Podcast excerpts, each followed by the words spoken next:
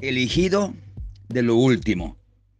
Ese es un, un gigante que muchas veces como joven enfrentamos nuestra baja estima, de que nadie nos mira, nadie nos pone atención, eh, mi propia familia no me escucha, me siento rechazado, me siento como soy el último.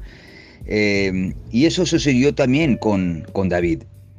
Mira, primera de Samuel 16, 11, porque aquí eh, Dios comienza a decirle a Samuel que busque otro rey porque Saúl ya no estaba haciendo lo correcto delante de los ojos de Dios. Entonces Dios dice, ve a escoger uno de los hijos de Isaí.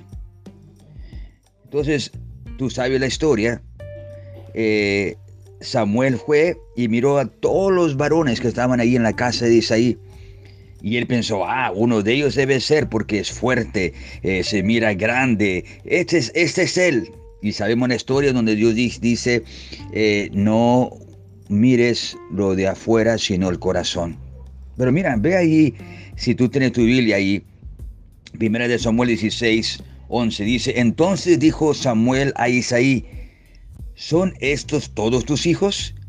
Y él respondió, ah, queda aún el menor que apacienta las ovejas.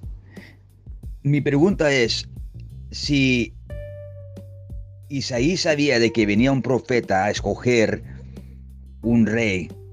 ¿Por qué no llamó a David? Llamó a todos los demás de sus hijos, excepto a David lo dejó atrás. Ve a cuidar las ovejas. Voy a hacer eh, tomar la posición de tus hermanos. Eh, tus hermanos van a estar en una junta muy especial.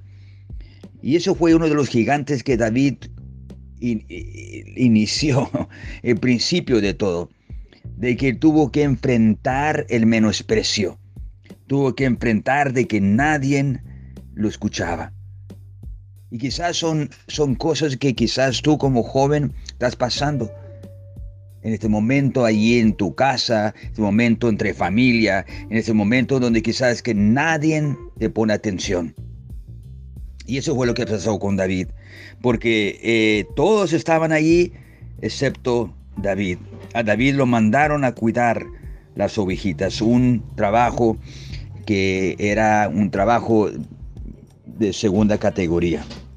Entonces, una de las, uno de los gigantes que tenía que enfrentar David era el menosprecio.